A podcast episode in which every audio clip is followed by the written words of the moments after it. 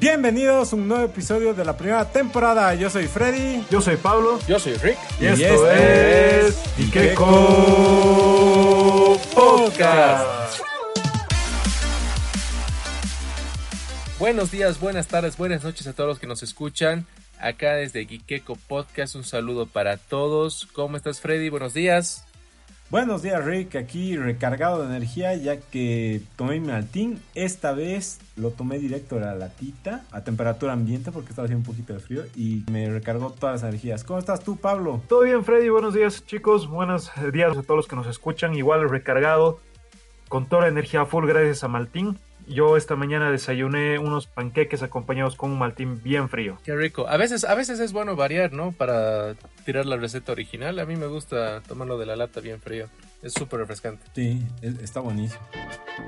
Esta semana hay muchas noticias y sobre todo de una de las casas más grandes de cómics, ¿no? Así que comencemos.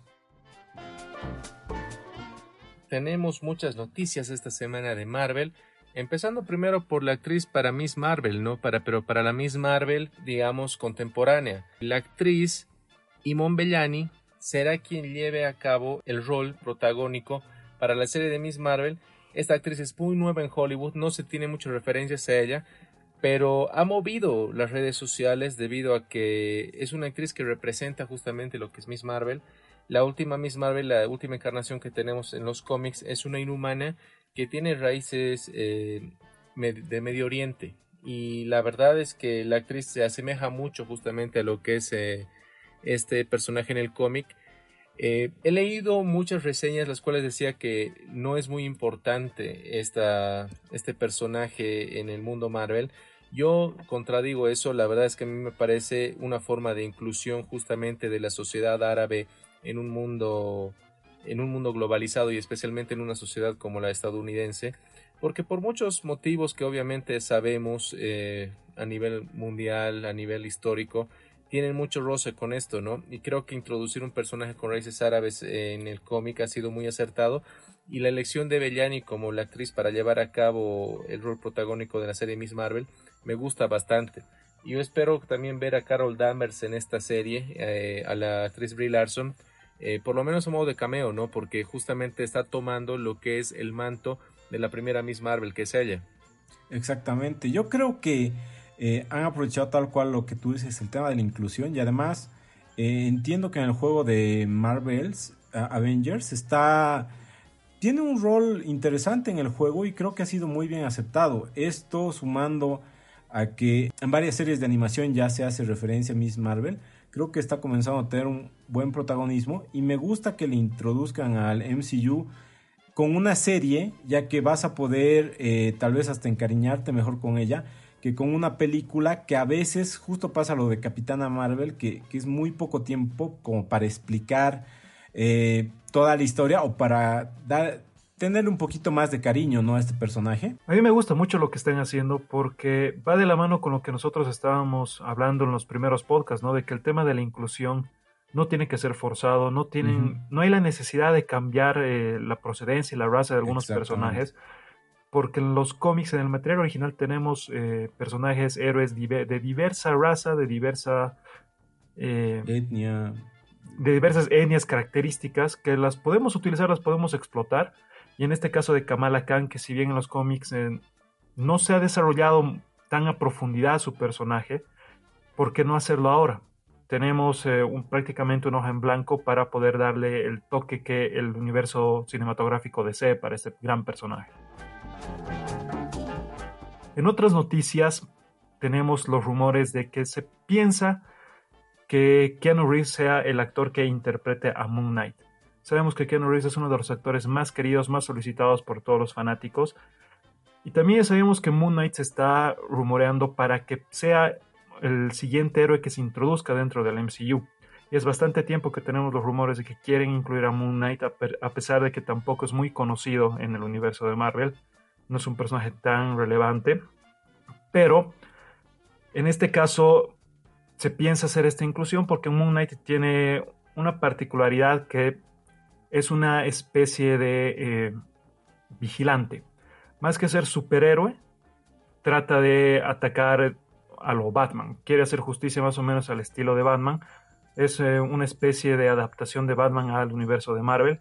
Pero Moon Knight tiene ciertos superpoderes, ya que la historia de Moon Knight prácticamente se trata de Mark Spector, que es un sicario, bueno, un mercenario, perdón, que sufrió un accidente en Egipto y una secta que pertenecía al culto del dios egipcio Khonshu. Hacen ciertos rituales para que eh, pueda sobrevivir y que obtenga todos los poderes que este dios egipcio le, puede brindar. La verdad es que Moon se viene rumorando hace mucho tiempo, ya alrededor del 2014, 2015 es que cobró mucha relevancia este personaje en el universo Marvel, pero siempre digamos en un rol secundario ya lo veías ahí. Mark Spector es un personaje bastante interesante, se lo rumoró bastante para llevarlo a Netflix, pero justamente esto ya pasó cuando eh, Disney ya tenía los Empezaron a cancelar las series. Exacto. Entonces yo creo que se viene esa serie, sí o sí, porque es algo bastante solicitado. Es una serie bastante urbana, tiene la connotación más o menos de lo que es Daredevil en el tipo de serie, desde mi punto de vista. Y sería un golazo notar a Ken Reeves ahí, ¿no? Aunque a mí me gustaría todavía verlo eh, en las películas como Adam Warlock. Yo estoy esperando que se confirme esa noticia. Sería bastante interesante tener a Keanu Reeves como Adam Warlock, la verdad. Adicionalmente también tenemos eh, una filtración de que Madame Mask sería la villana que estaría participando dentro de la serie de Hawkeye, del dios Hawkeye. Y esto tiene un poco de sentido ya que Madame Mask es una villana que eh, forma parte de ciertas mafias, de ciertos grupos criminales. En realidad ella es hija de el conde Nefaria, si, si no estoy mal que es un criminal que tiene ciertos superpoderes, habilidades muy buenas y maneja una especie de mafia, ¿no? Y si nos remontamos a ver qué fue lo último que hizo Hawkeye en el universo cinematográfico de Marvel fue atacar justamente a todas las mafias, a todas las organizaciones criminales. Entonces podríamos ver una cierta relación ahí para que Madame Mask pueda ser la villana dentro, o una de las villanas dentro de la serie de Hawkeye. Pasando a una de las noticias desde mi punto de vista más importantes de la semana, uno de los mejores actores eh, en la actualidad, Jamie Foxx, va a volver a interpretar a Electro en una película de Spider-Man, pero en esta ocasión ya no para el universo de The Amazing Spider-Man, sino para el Spider-Man del MCU. Esta noticia ha, hecho, ha causado mucho revuelo, ha hecho que las redes sociales, la verdad, hablen bastante porque el día jueves ya se escuchaba el rumor de que eh, Jamie Foxx volvería al papel de Electro y él lo confirmó el día de ayer, viernes, eh, mediante sus redes sociales, mediante su Instagram, eh, subiendo muchos fan arts que estaban rondando por ahí, pero algo muy interesante que hizo es que subió un fan art donde él se ve como Electro frente a tres Spider-Man. lo, cual, lo cual eh, encendió aún más las redes sociales porque esta película viene después de Doctor Strange y el universo de locura. Multiverso. el universo de locura viene justamente por el tema del el multiverso, perdón, el multiverso de locura. Y eso te dice mucho, ¿no? O sea, este Electro ya, ya está hecho y derecho y al parecer estamos hablando del mismo Electro de Andrew Garfield. No estaríamos hablando del nuevo origen. Y además, eh, esto viene con todos esos rumores de que ya, por ejemplo, en Sony, en, en la película de Morbius, Igual aparece Michael Keaton, aparecen otros Spider-Man, o sea, en pósters y demás. Entonces, como que ya de alguna manera juntarían todas estas películas. Puede ser, tal vez es, el momento. Claro, y no nos olvidemos de la aparición de JJ Exacto, al final de la anterior película. Entonces, de a poco creo que sí ya se están animando a entrar al, al Spider-Verse, ¿no? Sony justamente ya dijo de que va a compartir sin ningún problema el tema de, personajes con ellos y es por eso de que los actores protagonistas de sus películas de antihéroes, entre comillas, son bastante conocidos como Tom Hardy y Jared Leto, ¿no? La idea es que juntarlos a todos y ya se habla de los seis siniestros, que era el proyecto que tenían con Amazing Spider-Man que no, no prosperó, pero la verdad es que yo todavía espero de que sí hagan un cast para Kraven el Cazador. Me alegra ver a que Electro vuelva, yo creo que va a ser basado en el Electro Ultimate, obviamente, por el tema de que es Jamie Foxx. Pero yo quiero ver a una Kraven el Cazador, porque creo que es un, es un villano que merece estar en una película. Juntando esta noticia con la siguiente, vamos a empezar a teorizar un poquito. La siguiente noticia ya tenemos confirmado, pero tenemos al actor que estaría realizando estaría interpretando el papel de Reed Richards en la siguiente adaptación de Los Cuatro Fantásticos dentro del MCU. Es el hijo de Denzel Washington. Lo que más nos llama la atención es eh, justamente el cambio de raza del personaje. que estaría coincidiendo con el cast que ya nos confirmaron para Kang el Conquistador, que lo hablamos en los anteriores podcasts. Que ambos serían de raza negra, no nos olvidemos que ambos son eh, parientes. Kang es descendiente de Reed Richards, entonces ya tendríamos ahí un hilo conductor mucho más fuerte. Y dentro de lo que quería teorizar con ustedes, chicos, es el tema de la conexión de estas siguientes películas que vamos a tener en la fase 4 del MCU. Como hablábamos en el anterior podcast, en el anterior podcast estábamos viendo un poco de cómo sería la aparición de Kang el Conquistador, que podría estar dentro del universo cuántico. Estaba revisando un poco datos de los cómics justamente para conectar todas estas historias y quería ver cómo más podría conectarse con el universo de los Cuatro Fantásticos. No nos olvidemos que en los Cuatro Fantásticos, en cierto punto del tiempo, el hijo de Reed Richards, Franklin Richards, ser más poderoso del universo Marvel para salvar a los Cuatro Fantásticos, los encoge en un universo de miniatura o crea un universo de bolsillo para poder protegerlo. Y si hablamos de un universo miniatura, un universo de bolsillo, lo podemos relacionar con el, con el universo cuántico, que podrían estar ahí adentro también sin olvidarnos de que Kang no pertenece al universo que estamos viendo en las películas de Marvel, no pertenece al universo 619, 616, perdón, no pertenece a los universos corrientes a los cuales estamos acostumbrados. Entonces ya tendremos una conexión con los multiversos y viendo cómo esto se conecta también con la Bruja Escarlata y con el multiverso de locura, se estaba rumoreando de que eh, uno de los villanos que podríamos ver, ya sea en la serie de WandaVision o en la del Doctor Extraño, podría ser Mephisto ya que se estaba hablando de que iba a haber ciertos demonios, ciertas eh, entidades demoníacas que iban a estar manipulando a la bruja escarlata. Pero personalmente yo creo que uno de los villanos que vamos a ver va a ser Master Pandemonium. Master Pandemonium es un villano que eh, prácticamente depende de Nefisto, es uno de sus Perkins, uno de sus secuaces. Pero la importancia y la relevancia que tiene este Master Pandemonium es que tiene la habilidad de cruzar entre universos. Al igual que Kang puede cambiar de universos, lo cual estaría reforzando la teoría de los multiversos. Y además sería muy importante ya que Master Pandemonium constantemente está tratando de cazar a Wiccan y a Speed, a los hijos de la bruja escarlata que estaríamos viéndolos en la serie de WandaVision. ¿Por qué? Porque él cree que parte de su alma está atrapado dentro de estos dos personajes. Al ser una entidad demoníaca ya podríamos estar relacionando un poco más ya la conexión entre todas estas películas de la fase 4. No sé qué opinan ustedes, chicos. No, creo que está bien y sobre todo que lo, como les decía la otra vez, que lo hagan en, en, la parte de las series también. Porque tal vez, digamos, para gente que ya ha leído mucho de los cómics va a ser sencillo, pero para una persona común y corriente que solo quiere seguir viendo películas de superhéroes, le va a tomar un poquito más de tiempo asimilar todos estos temas y si solo fueran películas, sería mucha información en poco tiempo, que es algo que tal vez DC lo ha hecho mal en su tiempo. En cambio que con series puedes eh, no solo dar más relevancia a personajes principales, sino tal vez a villanos y a secundarios que te van a poder unir todas estas historias que estás contando ahora, ¿no? Yo creo que es, o sea, sería un error eh, juntar tanto el canon, o sea, no el canon, sino la historia en sí de las series y de las películas. Está bien que tengan, digamos, se encuentra en el mismo universo desde mi perspectiva, como ha sido el tema de todos los Defenders de Netflix. Pero yo veo el problema ahí en que no toda la gente ve todas las series y no tienes toda la posibilidad de hacerlo, ¿no? Y es lo que pasaba justamente con eh, Agentes de Shield, que la verdad era una serie de que eh, ha durado desde mi punto de vista más de lo que debía porque nadie la veía. Y justamente la han estirado por el tema de Coulson, digamos, o sea, de que estaba el agente Coulson, que ha sido muy relevante en la fase 1.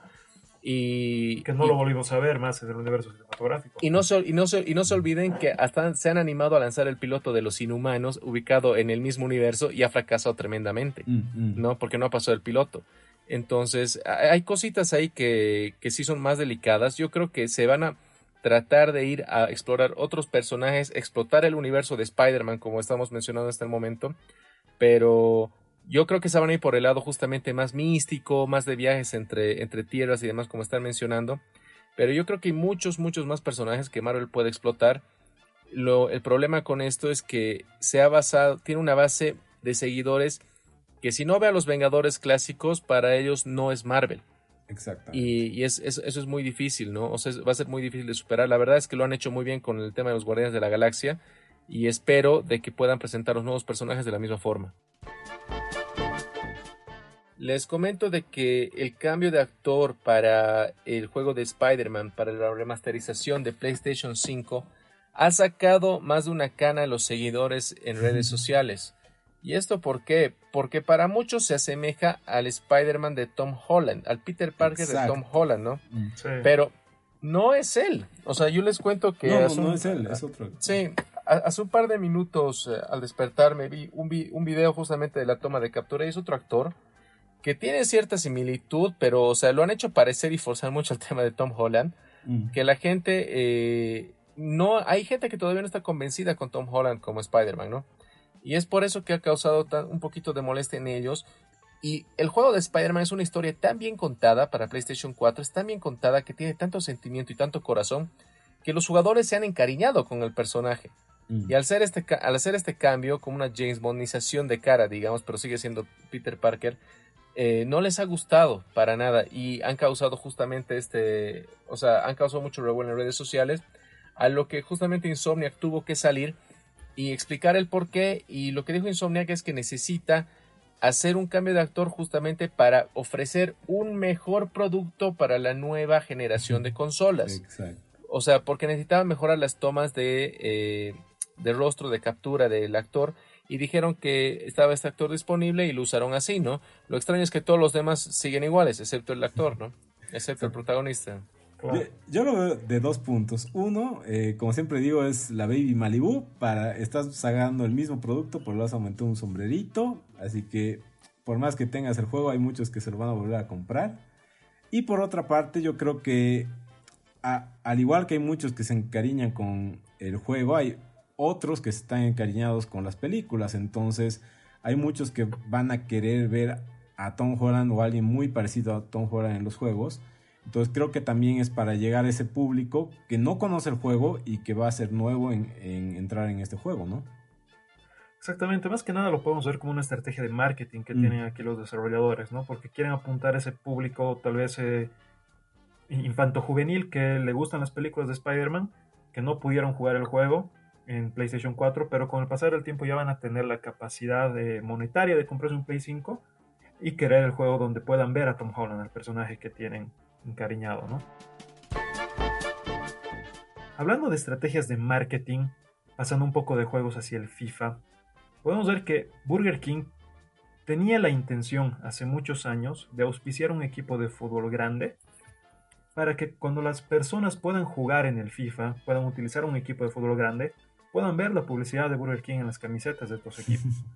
Pero monetariamente era demasiado costoso auspiciar uno de estos grandes equipos para que Burger King pueda eh, cumplir este sueño o esta estrategia de marketing que ellos tenían pensado. Ok. Así que se les ocurrió hacer el Steven Nash Challenge. ¿En qué consiste esto? Burger King auspició al último equipo de la cuarta división inglesa de hace dos años, que era el, el Steven Nash, que ahora está en la segunda división. Lo auspició, pusieron la, el logotipo de Burger King en todo el frente de la polera, es enorme el auspicio que tienen ahí, pero lanzaron el reto de que todos los jugadores de FIFA que empiecen a subir capturas de pantalla, los mejores goles, las mejores jugadas que puedan hacer, iban a recibir descuentos, premios, vales de consumo dentro de los locales de Burger King. Actualmente el Steven Nash es el equipo más utilizado en FIFA Online a nivel mundial. Justamente por, Ah, seguir, por seguir este reto. Ya se tienen Muy capturas de sí. pantalla, videos de Steven Nash con Cristiano Ronaldo, Lionel Messi y Gareth Bale en el mismo equipo. Entonces este equipo se volvió altamente viral, justamente por esta buena estrategia de Burger King, porque el auspicio no les costó casi nada. Era un equipo de la cuarta, el último equipo de la cuarta división, y ahora es el equipo más utilizado en el FIFA Online. Qué buena campaña. Yo les comento así un poquito de juego, pero pasando al lado de las series, que Netflix ha confirmado el desarrollo de una serie de Resident Evil que es Tinieblas Eternas, Oscuridad Eterna, creo, porque también he visto la traducción española, donde veremos una serie que va a ser canónica, es lo más interesante, porque esto no, no pasa regularmente con la serie de Resident Evil. Va a ser canónica, va a tener a los protagonistas más populares desde mi punto de vista del juego, que son Leon Kennedy y Claire Redfield y los va a situar en una serie que la primera temporada, si no estoy mal, ha confirmado mínimamente 10 episodios, Mm. que nos va a poner nuevamente en el universo de Resident Evil post Raccoon City, pero no se ha dado más detalles. O sea, la verdad es que están intentando explotar más el universo de Resident Evil desde el punto de vista de Netflix, Pero esto no significa de que se va a cancelar la serie de que están trabajando en live action actualmente. O sea, lo bueno es que vamos a tener más Resident Evil para los fans y que van a ser series canon basadas en el universo de los juegos. Entonces, esa es una buena noticia ya que se han explotado bastante, pero obviamente con unas historias independientes de las películas que ya todos hemos visto. Y la verdad yo estoy muy emocionado porque a mí me encanta la animación que tiene Resident Evil, tiene películas muy buenas en animación. Sí. Y me gusta mucho de que Netflix se está haciendo cargo y está explotando este universo que es tan rico, pero que no ha sido tal vez del gusto de todos en el tema de la explotación para material mainstream, ¿no? El 1 de octubre Nintendo nos dio una sorpresa de incorporar a Steve, Alex, Zombie y Enderman de Minecraft en Smash Bros. Eh, estos luchadores están incluidos en el Fighter Pass Volumen 2, que es un DLC del juego. La noticia fue una tendencia en las redes sociales, ya que fue un bombazo súper inesperado. Se teorizaba muchos jugadores de diferentes franquicias que podían estar, pero muy pocos pensaban que iba a ser los personajes de Minecraft. Y lo interesante de esta noticia es que las negociaciones no son nuevas, no es que ha tardado de un día al otro Nintendo en llegar a este, este acuerdo. Al parecer, estas negociaciones comenzaron hace cinco años y así lo confirmó Monjack, los desarrolladores de esta lucrativa franquicia.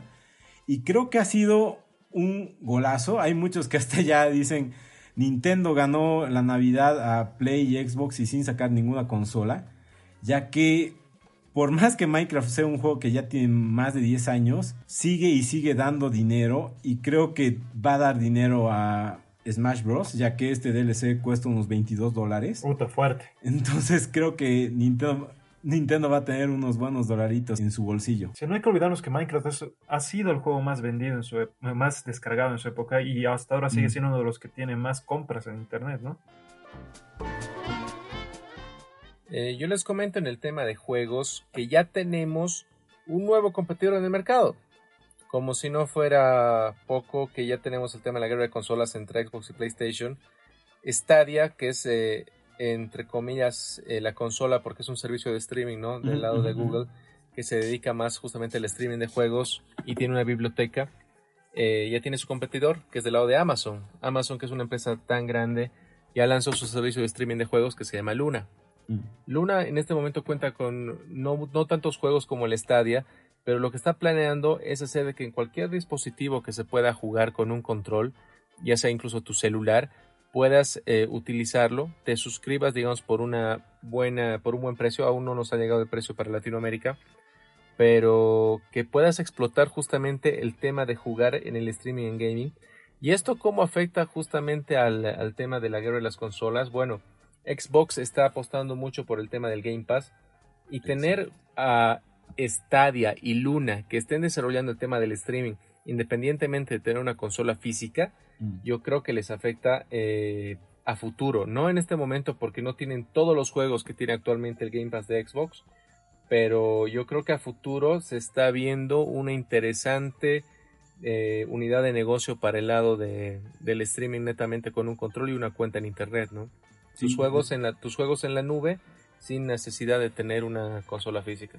Sí, de hecho, Apple igual quería apostar por ese lado, no le, no le está yendo tan bien justo por lo que dices que es el tema de los juegos, que por el momento los que tiene Apple son muy malos, pero como dices, va a ser la tendencia de aquí yo creo a muy poco tiempo. Y tal vez por eso es la noticia que ya decías, ya estamos diciendo muy recurrentemente del tema del Game Pass, y que en un momento nos preocupaba de que tal vez Xbox no está yendo por el lugar correcto, pero tal vez con estas noticias te das cuenta que está viendo un poco más allá de, de solo hacer una pelea estos dos años contra Sony y está viendo que quiere ganar una lucha que se viene más grande de aquí a unos cinco años, por lo menos. Exactamente, es un sector de mercado totalmente nuevo que están tratando de explorar y de reforzar. Para cerrar este bloque de juegos, tenemos que hablar del juego viral del momento de Among Us, que como habíamos mencionado hace un tiempo, se estaba empezando ya el desarrollo de Among Us 2, pero tenemos la noticia de que el desarrollo de este juego se canceló. Esto mm. no es malo para nosotros, para los jugadores, para los usuarios, ya que desde un punto de vista de descargas, va a ser muy complicado que el Among Us 2 puede alcanzar el nivel de descargas que ya tiene el Among Us 1. Entonces, por ese lado, yo creo que la jugada es correcta. Y lo que están, lo que están haciendo, lo que están planificando es actualizar el Among Us 1. Actualizando con todo lo que tenían planificado para el Among Us 2, que me parece realmente un golazo. Porque así llegan o alcanzan a todos los usuarios actuales del Among Us 1 y les van a dar todas las mejoras que tenían planificadas. Me parece una decisión bastante acertada. Porque al final eh, es más trabajo para ellos, pero para, como dices, para los jugadores va a ser algo más sencillo de solo tener una actualización que tener que volver a descargar un juego. Exactamente. Cambiando un poco al tema de las películas, eh, pronto llegará una versión live action de Peter Pan, ya como Disney lo está haciendo últimamente con todas sus películas.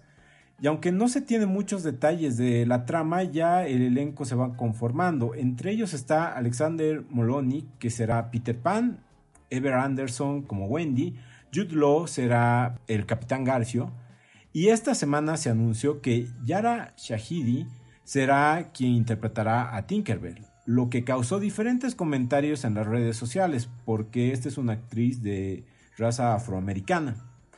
Muchos especulan que podría ser Iridesa y no Tinkerbell, que es una de las amigas aditas de, Tinkerbell y es afroamericana. Pero en todo caso, al final, si ella llega a ser Tinkerbell, no creo que sería un gran problema, debido a que estas películas están dirigidas a niños y hay muchos niños que obviamente no conocen la, la película original de Peter Pan y para ellos esta sería la nueva Tinkerbell y no cambiaría mucho creo la trama. Al final ya es una constante que venimos repitiendo en los podcasts de este tema del cambio de raza y que creo que nos vamos a tener ya que acostumbrar y ya no tanto a criticar porque como dijimos en la primera noticia, es algo inminente que todas las empresas van a comenzar a hacer este tema de la inclusión de etnias y razas en las nuevas películas. Totalmente, o sea, yo creo que el tema de la representación ya lo estamos viendo cada vez eh, más latente en el tema del cine. Y en este momento ya pelearnos por el tema de la raza de un personaje o no, ya no va a aportar. Mientras mm. la esencia del personaje esté ahí y pueda hacerlo de una buena forma y con eso inspirar o enamorar a una generación, a mí me gustaría, me gusta el cambio. Sí, definitivamente ya no tenemos que centrarnos en las apariencias del personaje, sino que mientras siga representando lo que originalmente se piensa o se pensaba que representa el personaje, está todo bien. Se confirmó que la película de Rey León, que fue un, entre comillas, live action, que es un, un CGI mejorado, tendrá su secuela, que en todo caso será una precuela, protagonizada en este caso por Mufasa y se contará un poco de toda esa historia previa al Rey León. Me gusta que hagan una película nueva con una nueva historia. Yo pensé que se iban a abocar más al tema de la, de la animación, que tienen ya un Rey León 2, un Rey León 3, que no son tan buenas películas como la primera, pero está bueno que en este caso generen una nueva historia y explorar a uno de los personajes creo más interesantes, pero que nunca lo han explorado tanto, que es el papá de Simba, y que por lo que se ve en los primeros minutos de la película tiene una gran historia que contar. Sí, de hecho, esperemos que Disney no nos traume otra vez. esperemos. Sí, lo que he escuchado es que va a ser una exploración al pasado de Mufasa, entonces eso suena y algo picante, ¿no? Cambiando un poquito al tema de la serie, South Park estrenó el miércoles su episodio especial de la pandemia. Era algo que ya se venía anunciado hace un par de semanas. Este episodio fue estrenado en Comedy Central en Estados Unidos. En el episodio podemos ver a Randy lidiando con el tema de la pandemia. Al parecer es quien va a causar todo el caos dentro de la serie. Y a todos los niños eh, yendo al colegio en esta nueva realidad. Eh, se ve un poco de cómo estarían adaptados sus pupitres y todo el tema de cómo pasarían las clases. Creo que esta va a ser una tendencia no solo en el tema de la animación, sino en el tema de series en general. Todos van a ser así como hacían su especial de Halloween, de Navidad, van a ser un especial de pandemia. Es obvio, va a ser la tendencia por lo menos de aquí hasta el 2021. Y esperemos igual que unas 5 o 6 películas de pandemia o de virus se van a estrenar el 2022, ¿no? Si este tema va a ser sobreexplotado, aterrizando un poco la realidad nacional, hemos tenido un quilombo en la comunidad de juegos de mesa aquí en Bolivia, justamente por la sobreexplotación del tema de la pandemia, porque hay un juego, un juego de mesa que se llama Pandemia justamente, pero un creador de juegos de mesa boliviano sacó su juego que se llama Virus, si no me equivoco, que según él es 100% original, pero es una copia exacta del juego Pandemia. Y pensó que nadie se iba a dar cuenta y al final la comunidad de jugadores de mesa en Bolivia lo crucificó totalmente y retiró el juego del mercado porque se vio bastante atacado. Este tema de la pandemia va a ser sobreexplotado en todo lugar. Ahora pasando unas noticias cortas de Netflix, eh, Final Space mostró los bocetos de su nueva temporada, que será la tercera y llegará dentro de poco a la plataforma. La serie animada de Transformers, La Guerra de Cybertron, que es una trilogía, tiene un nuevo tráiler. La tercera temporada de Carmen Sandiego ya está disponible y es una serie que deben verla porque es mucho mejor que la que nosotros veíamos en los 90, explora mucho mejor el personaje y ya te da una razón real para para resolver los casos. Enola Holmes está a nada de quitar el primer puesto a Bird Box de ser la película más vista en la plataforma. Yo creo que lo, va a lograr porque, porque en este caso es una película familiar. En cambio, la otra, como que tenías esa restricción de que los niños no lo veían o no lo entendían. Y se anuncia que Cobra Kai llegará el 8 de enero del 2021 a Netflix, lo cual yo espero que ya llegue enero porque me dejó con mucha intriga. Es una gran serie y si no la han visto ahora, tienen un buen tiempito para hacerla y ponerse al tanto de esta serie. Imagínate cómo está la gente que la vio en YouTube, ¿no? Cuando salió. Por último, lamentablemente, esta semana falleció Kino, que fue el creador de Mafalda, que conquistó al mundo con su peculiar sentido del humor. Joaquín Lavado, que es el nombre de Kino, Tenía 88 años y falleció a consecuencia de un accidente cerebrovascular que tenía en Buenos Aires, Argentina. Tenemos que recordar el legado que nos dejó. Mafalda es una historieta, un cómic que se va a quedar para toda la historia.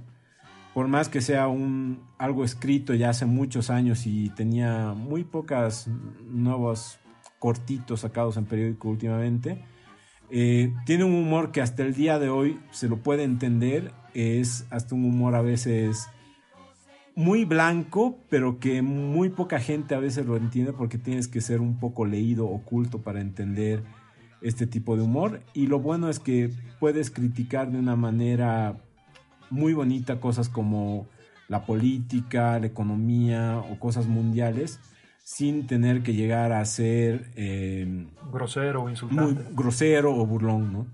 Entonces, bueno, recordemos a Kino y lo seguiremos recordando por su gran personaje que fue Mafalda. Sí, como homenaje a Kino, todos los gequequitos tomen su sopa.